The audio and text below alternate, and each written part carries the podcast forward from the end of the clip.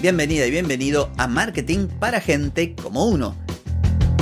Soy Carlos Malfatti y aquí comienza otro episodio para hablar de marketing, emprendimiento, redes, contenidos, publicidad y todo lo que tenés que saber para captar más clientes y vender más.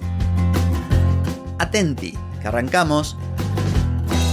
Hoy es miércoles 7 de febrero de 2024, estamos en el episodio 1433 y te vengo a contar cómo organizo las tareas de mi día productivo con Gmail y con Notion. Pero antes te voy a preguntar, ¿querés captar más clientes y vender más? Ingresa ahora mismo en carlosmalfatti.com y pedí asesoramiento. Analizo tu caso, te ofrezco un servicio a tu medida y te ayudo a obtener los resultados que buscas. Deja de perder tiempo, dinero y energía en acciones que no te dan esos resultados y comienza a vender con estrategias, metodologías, contenidos y publicidad. Pedí asesoramiento ahora mismo en carlosmalfatti.com. Vuelvo a hablarte de productividad en este podcast y a decirte, si me conoces ya sabes, y si recién te sumas, que ha sido y todavía lo sigue siendo mi talón de Aquiles. Y no porque sea un tipo poco productivo, que me considero que hago muchas cosas de manera muy eficiente, pero lo que ocurre es que todavía no le encontré la vuelta, por eso a lo largo de estos cinco años de podcast he hablado cantidad de veces de distintas formas de organizarse, y esto es porque yo estoy buscando, como quien busca el santo grial, la forma mejor para optimizar mi trabajo. Y eso tiene que ver con el episodio de hoy, donde te voy a contar lo que comencé a implementar en este 2024. Mañana va a haber un episodio que podríamos considerar complementario a este, donde voy a mencionar un framework, una especie de marco de trabajo que acabo de hacer yo para las tareas. Pero bueno, no quiero quedarme en eso porque si no se me va a hacer muy largo el episodio. Como siempre digo, te lo cuento porque si me sirve a mí, puede que te sirva a vos. No te lo aseguro, pero por lo menos para decir, mira, te quiero transmitir esto porque capaz que sea piola. Entonces, ¿qué herramientas estoy utilizando? Básicamente trato de sacarme de encima la mayor cantidad de herramientas y ser minimalista. En algún momento, mira, y no sé si a final del año pasado o el mes que pasó, hablé sobre Gmail, que me iba a manejar con Gmail, con el correo y con las tareas dentro de Gmail y el calendar. Pero, ¿qué es lo que me ocurre con Gmail? Porque en un momento decidí este año, dije, bueno, basta de Notion, basta de todo, solamente Gmail, Ahí voy a anotar todo en el correo y en el calendario y en tareas. ¿Qué es lo que ocurre? Y que te quedas corto. Yo por lo menos me quedo corto. Tengo mucha documentación, tengo mucha información luego de todos estos años de trabajar con clientes y en mi propio proyecto, que si una tarea la anoto, por ejemplo, en calendar, tengo que andar copiando y pegando enlaces, cosa que no ocurre cuando utilizo una base de datos de tareas en Notion. Con poner la arroba y llamar a esa hoja de un cliente o de un proyecto propio donde está la información que necesito, lo resuelvo todo. Ahora, ¿qué es lo que ocurría? Que esto también te lo comenté en un episodio. Que mi acercamiento anterior a Notion implicaba un proceso un poco más complejo, donde la tarea era creada, se le asignaba un responsable, se le ponía una etiqueta y toda una serie de cuestiones que están buenas, pero están buenas cuando vos tenés una tarea. Cuando vos tenés 10 tareas, deja de estar bueno, porque ya te lo comenté en ese episodio, donde dije que la herramienta de productividad no debería ir en contra de la productividad.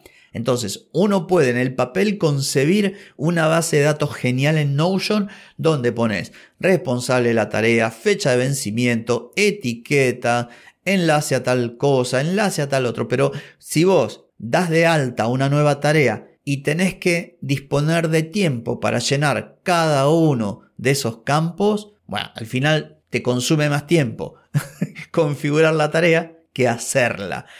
Por eso es que digo, tengo que tomar otro enfoque y elegir el mejor de los dos mundos.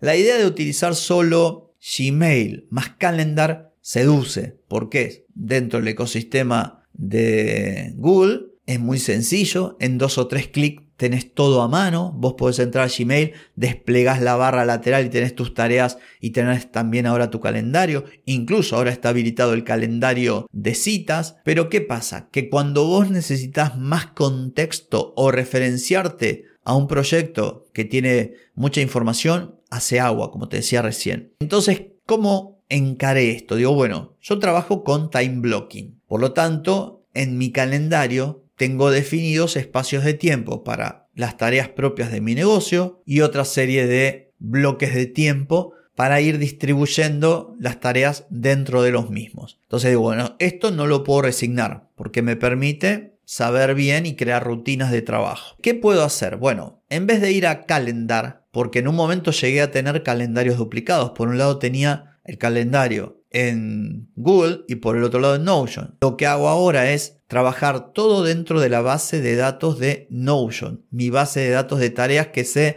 enlaza con la base de datos de proyectos. Y esa base de datos en Notion, si conoces Notion, sabes que uno puede crear vistas. Por lo tanto, yo tengo dos vistas. Una vista con todas las tareas pendientes y una vista calendario. De modo que ahí sí puedo poner la tarea en el día que corresponde y en la hora que corresponde de acuerdo al bloque de tiempo. Si es una tarea de cliente, cae dentro del time blocking dedicado a clientes. Si es una tarea de mi negocio, cae dentro del time blocking de mi negocio. Y con esto me soluciono la vida. Por lo general, un gran porcentaje de las tareas viene a partir de correo electrónico. La bandeja de entrada es una de las fuentes más importantes, diría casi la más importante, de tareas. Entonces lo que hago es clasificar las tareas. Cuando yo abro Gmail, yo tengo tres pequeños bloques de tiempo a lo largo de mi horario laboral. En el primer bloque de tiempo por la mañana hago una barrida y ahí defino qué dejo en la bandeja de entrada y qué borro o qué archivo. En el bloque del medio lo que hago ahí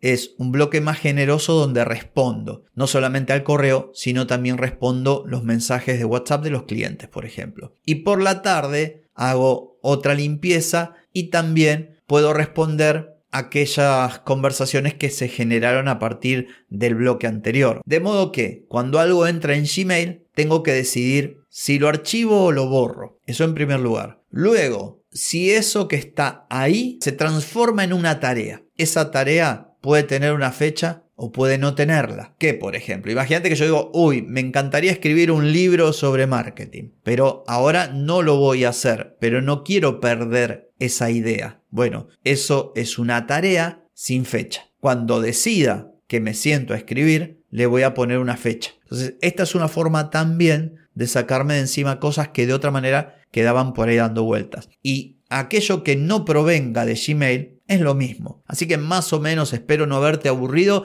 y no haberte enroscado la cabeza, pero si tuviera que resumírtelo, la idea sería esta. Cuando te llegue algo, analiza si realmente es importante para transformarlo en una tarea o directamente borrarlo o archivarlo. Y luego, si ya decidiste que vas a trabajar en eso, tenés dos opciones. Definir una fecha, un día y una hora, ponerlo en calendario o enviarlo como tarea y dejarlo sin fecha. Luego, una vez cada tanto, yo lo que hago es sentarme a ver aquellas cosas que están sin fecha para ponerle fecha y finalmente encargarme de eso. Mañana sigo hablando de este tema porque te voy a presentar mi metodología que persigue el objetivo de hacer las tareas de un modo eficiente y no solo hacerlas, sino hacerlas importantes. Así que bueno, espero que este episodio haya sido de utilidad para vos. No tengo más que decir por hoy, pero sí por mañana, porque mañana nos volvemos a encontrar. Te espero. Chau, chau.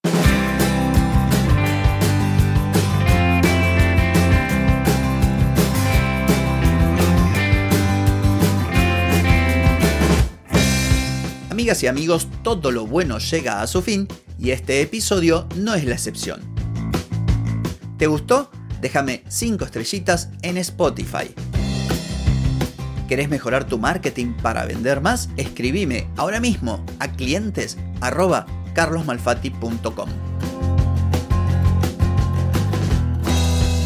Hey, ponete en acción, que el tiempo, el tiempo no perdona.